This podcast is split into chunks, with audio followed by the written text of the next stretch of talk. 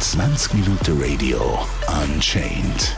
Ein Gast, ein Pod, 20 Fragen. Ja, hallo zusammen, ich bin Coco von Zürich Tour und wir machen Stadtführungen mit Herz. Die Touren, die wir machen, sind eher speziell, weil die meisten von unseren Kunden Zürich schon kennen, zeigen wir ihnen Zürich aus einer ganz speziellen Perspektive. Ich habe auch noch ein Buch geschrieben, das heißt Glücksorte in Zürich. Und beides, das Buch und die Touren, kann man auf der Webseite www.tuerichtour.ch buchen und sich informieren. Vielleicht haben wir aber auch schon das Buch im Schaufenster gesehen von einer Buchhandlung, wo ich immer wieder in letzter Zeit Feedback bekomme, dass das irgendwo auffliegt. Wieso wird man Stadtführerin? ja, vielleicht, weil man keinen Bock mehr hat, im Bildschirm reinzuschauen und Excel-Listen um zu verschieben. Ja, ich würde sagen, die meisten Leute, die Stadtführer wollen, werden, die ähm, wollen endlich mal etwas machen, das ihnen Freude macht. Die möchten etwas machen, wo sie einen Sinn dahinter sehen und eigentlich so ihren Traum realisieren. Also da steht ganz viel intrinsische Motivation dahinter. Wo staunen Touristen am meisten in Zürich? Ich sage, am meisten staunen muss man, wenn man am Bellevue steht und auf den See schaut und dann die Wälder und die Hügel rundherum hat und hinten dran Berge. Und wenn man dann einen Tag verwünscht, wo es einfach sonnig ist und wo die Schiffli auf dem See vor sich her gucken, ich glaube, etwas Schönes gibt es gar nicht. Und ich glaube, das tut ganz viel, nicht nur Leute von da, sondern auch Touristen aus der ganzen Welt in Bann ziehen. Auf welche Art von Touren bist du spezialisiert? Unsere Touren sind recht speziell. Wir versuchen, andere Touren zu machen als das, was die anderen schon machen. Das, was die beliebteste Tour ist im Moment, das ist die Underground-Tour, wo wir an verschiedenen Orten unter den Boden gehen und eben Orte sehen, wo man normalerweise nicht zugänglich sind. Wir haben auch eine Food-Tour, wo wir im Kreis 4 in fünf Restaurants reingehen und überall gibt es etwas zu essen und etwas zu trinken und spezielle Geschichte vom Lokal dazu serviert. Meistens ist der Geschäftsführer oder jemand im Team, der sich da Zeit nimmt und wo der Gast über das Restaurant und über die Geschichte von dem Restaurant erzählen tut. Oder ich habe eine Surprise-Tour, wo man überhaupt nicht weiß, was einen erwartet. Darum heisst sie immer Surprise-Tour. Da kann ich jetzt auch nicht viel mehr darüber sagen. Was all die Touren aber gemeinsam haben, ist, dass wir Erlebnis bieten möchten. Also wir möchten nicht nur einfach historische Fakten den Leuten näher bringen, sondern wir bieten Erlebnis. Hast du einen richtig guten Geheimtipp in Zürich, den nicht jeder kennt? Ja, da gibt es ein paar. Also zum Beispiel, wenn ihr den besten Käse auf der ganzen Welt wollt essen da gibt es ein kleines Käseläden im Niederdorf, das heisst Käsekeller oder eigentlich neu jetzt Urban Food Store. Und die verkaufen den Gruyère, der zwei Jahre lang in einem Felsenkeller nachgereift wird und jeden Tag gestreichelt und mit Salz eingerieben wird. Und der Käse ist so fein, der katapultiert eigentlich gerade in den siebten Himmel. Ein anderer Geheimtipp für mich, was Gelati angeht, ist der Tellhof in der Tellstraße im Kreis 4. Er hat Gelati, die in Niederhasli gefertigt werden, mit lokalen Lebensmitteln, also die Milch von der Kühe aus der Umgebung, also damit man auch kurze Transportwege garantieren und alles ist so biologisch wie möglich. Das Glacé ist sensationell, vor allem das schwarze Schokisorbet. Man würde nicht denken, dass ein Sorbet so fein kann sein, aber der Tellhof hat das wirklich möglich gemacht. Oder noch ein anderer Geheimtipp ist die Nudelsuppe in Coming Soon. Coming Soon ist in der Rolandstraße ein kleines vietnamesisches Restaurant, wo einfach die ganzen Lebensmittel nicht aus Asien importieren, sondern die ersetzt hat mit lokalen Lebensmitteln von da und jetzt eigentlich so eine Fusion-Küche anbieten tut. Und der Küchenchef, der kann das so gut, die verschiedenen, die lokalen Geschmäcker mit diesen asiatischen Gewürzen verbinden, dass einfach ein sensationeller Mix daraus entsteht. Wie nervig ist es wirklich, Führungen zu machen? Nervig? Überhaupt nicht. Das, was ich mache, mache ich mega gerne. Wenn jemand mir eine Tour bucht, dann habe ich riesig Freude und ich fühle mich ein bisschen geehrt, dass er die Zürich-Tour oder mich auserwählt hat. Und die Gefühle, die sind so an einem anderen Ende, dass ich da überhaupt nichts schlecht kann haben. Ich kann diesen Leuten nicht böse sein oder, oder mich über sie aufregen, sondern ich freue mich so auf die Tour und die Menschen kennenzulernen. Und ich lerne jedes Mal, wenn ich eine Tour habe, rede ich mit den Leuten und frage sie auch, was sie so machen. Und ich lerne in jeder Tour lerne ich selber wieder etwas dazu, was zu meiner grossen Wissenschaft beiträgt. Also ich mache das so gern, ich bin alles andere als genervt. Was ist bis jetzt dein peinlichster Vorfall gewesen? Ich glaube, der peinlichste Vorfall war an einem Tag, wo ich den ganzen Tag mit einem Journalist unterwegs war und ihm so die schönsten Ecken in Zürich gezeigt habe. Und am Abend sind wir von einem Top-Gastronom in Zürich eingeladen zum Essen. Und ich habe gewusst, dass es ein schönes Essen wird. Ich habe das schönste weiße Seidenblüten angelegt. Der Gastronom hat uns im Schanzengraben mit dem Boot abgeholt und hat uns bis vor das Restaurant angefahren. Und dann haben wir dort mega schön gegessen, der Journalist und der Top-Gastronom. Und irgendwann ist der Top-Gastronom so in Fahrt gekommen, dass er angefangen hat, mit den Händen zu reden und an ein Weinglas angestoßen ist, aber nicht nur ein bisschen, sondern ziemlich stark. Und ich, wo gerade in diesen Wein gesessen bin, bin von oben bis unten geduscht mit Rotwein und weißer Brüsel war nachher rosenrot. Auf welche Sprache machst du deine Führungen? Bei Zürich-Tour haben wir doch ganz Haufen Sprachen, die wir anbieten. Nicht nur Hochdeutsch, sondern auch Schweizerdeutsch, und zwar Zürichdeutsch, Berndeutsch, Baslerdeutsch. Wir haben sogar eine Designer-Deutsche Guide oder jemand aus dem Welschland, der das mit einem entsprechenden Akzent bringen tut. Nein, Spaß beiseite. Neben all diesen schweizerdeutschen Sprachen machen wir die Führung auch auf Englisch und alles andere wird viel zu wenig verlangt und ist gar nicht in unserem Radar. Ich selber mache die Führung auf Zürichdeutsch, auf Hochdeutsch und auf Englisch. Wie gut kennst du dich mittlerweile in Zürich aus? Ja, was heisst auskennen? Man kann wissen, wo die Straßen sind, man kann wissen, wo gewisse Geschäfte sind, aber jedes Haus hat eine eigene Geschichte und die Stadt ist so groß und hat so viele Häuser, dass man unmöglich alle Geschichten kann kennen. Von dem her gibt es einen Haufen Quartiere, wo ich mich gut auskenne, wo ich auch Geschichten von diesen Häusern kenne, aber es ist endlos. Und in dem Sinn muss ich sagen, habe auch ich jeden Tag wieder etwas Neues zu entdecken. Gibt es auch noch einen Ort in der Stadt, den du nicht kennst? Nicht so gut kenne ich ein paar von den Quartieren. Zum Beispiel das Affoltern bin ich selten unterwegs, auch Albisrieden. Wiedeken ist auch etwas, wo ich mich nicht so gut auskenne, aber das würde ich gerne kennenlernen und werde mich da in der nächsten Zeit damit auseinandersetzen, durch das Kapieren, Strielen und mir das alles ein bisschen genauer anschauen und versuchen, da eben ganz besondere Sachen herauszufinden. Wie viel Geduld braucht man als Stadtführerin?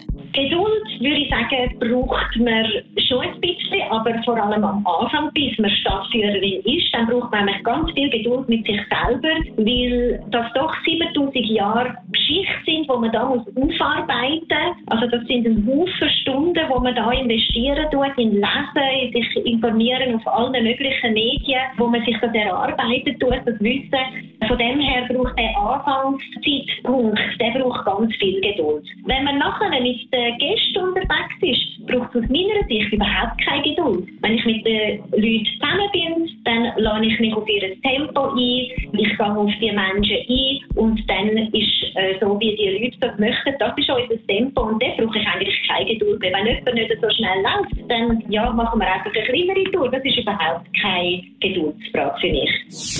Welche sind deiner Meinung nach die nervigsten Touristen? Nervige Touristen gibt es für mich nicht.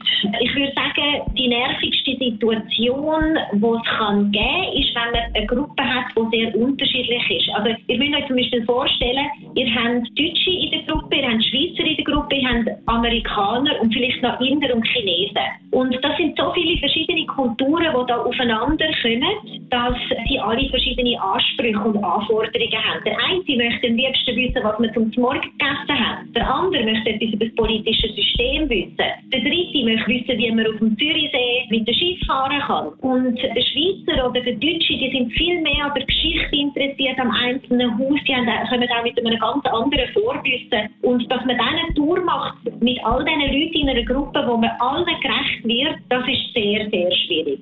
Diese Situation habe ich jetzt Gott sei Dank nicht mehr, weil unsere Kunden fast alle aus der Schweiz kommen. Und so haben wir eigentlich das Problem super im Griff. Also die Gruppen, die sind recht kompakt. Meistens haben sie ähnliche Interessen und wollen das Gleiche wissen. Und von dem her passt das eigentlich tiptop. Hören dir Touristen überhaupt zu? ja, sie hören zu und ich glaube, das hat auch ein bisschen mit der Art zu tun, wie man etwas erzählen will. Und wenn man merkt, dass irgendwie die Aufmerksamkeit ein bisschen abdriftet, dann gibt es auch ganz einen Haufen Tricks, wie man die Leute wieder ins Boot holen tut. Wo bekommt man in Zürich die beste Pizza? Ja, meiner Meinung nach gibt es die allerbeste Pizza in so einer kleinen, man kann nicht mal sagen Pizzeria, es ist ähm, eine ehemalige Tankstelle und ein ganz kleines Lädeli, wo nur ganz wenige Tische hat, ein paar drinnen, ein paar draußen, man ist gerade an der Straße zu, aber die Pizza ist göttlich und zwar ist das der Pizza Rucola, wo gerade beim Hartturmstadion bzw. bei der Brache vom Hartturm steht. Wenn man ein bisschen etwas Romantisches sucht, würde ich eigentlich Cucina empfehlen, und zwar das Original Cucina an der Luisenstraße. Hast du einen coolen Fun Fact über Zürich? Lustig finde zum Beispiel, das älteste vegetarische Restaurant auf der ganzen Welt Zürich ist. Vegetarische Essen hat ja in Indien und China ganz eine lange Tradition und dort gibt es sicher Menschen, die seit 2000 Jahren oder noch länger vegetarisch essen. Aber wir in Zürich haben das älteste vegetarische Restaurant, und zwar das Hiltel. Das finde ich eigentlich ganz amüsant. Auch lustig finde ich, dass Zürich der höchste Kornspeicher von der ganzen Welt steht. Und zwar, ihr kennt ihn sicher, den ja, halbschöne Silo bei der Badi unter Lette, wo 118 Meter hoch ist und 35.000 Tonnen Getreide kann aufnehmen Und das ist also der höchste Kornspeicher auf der ganzen Welt. Ein anderer Fun Fact, wo vielleicht nicht alle so lustig finden, aber ich glaube, es ist auch ein Zeichen dafür, dass es zeigt, dass Zürcher eben an sich selber arbeiten, ist, dass es in Zürich den grössten Anteil Psychoanalytiker gibt pro Kopf auf der ganzen Welt. Was ist die längste Tour, die du jemals gemacht hast? Die längste Tour, die ich schon mal gemacht habe, die ist eine ganze Woche gegangen. Und zwar sind es zwei Männer, die in die Schweiz gekommen sind, zum Rekognoszieren. Und zwar ist das ein Modedesigner und ein Top-Fotograf. Und die beiden sind nach Zürich gekommen und haben da während einer ganzen Woche, habe ich ihnen sehr spezielle Orte zeigen. Und sie haben sich dort inspirieren lassen und aus all diesen Orten, die ich Ihnen gezeigt habe, haben Sie am Schluss zwölf Orte ausgelesen. Und erst nachdem Sie die Orte ausgelesen und bestimmt haben, hat der Modedesigner Kleider gemacht, die zu dem Ort dann passt haben. Der Fotograf der hat dann das Ganze abgelichtet und entstanden ist daraus ein Kalender, wo dann in Indien so an die Top-Gesellschaft verteilt worden ist. Was kann alles schieflaufen bei einer Führung? Ja, Schieflaufen kann eigentlich ziemlich viel. Man kann zum Beispiel äh, Teilnehmer schon gar nicht finden, weil sie an einem anderen Ort warten, als man vielleicht sie erwartet hätte. Ist mir aber nie passiert.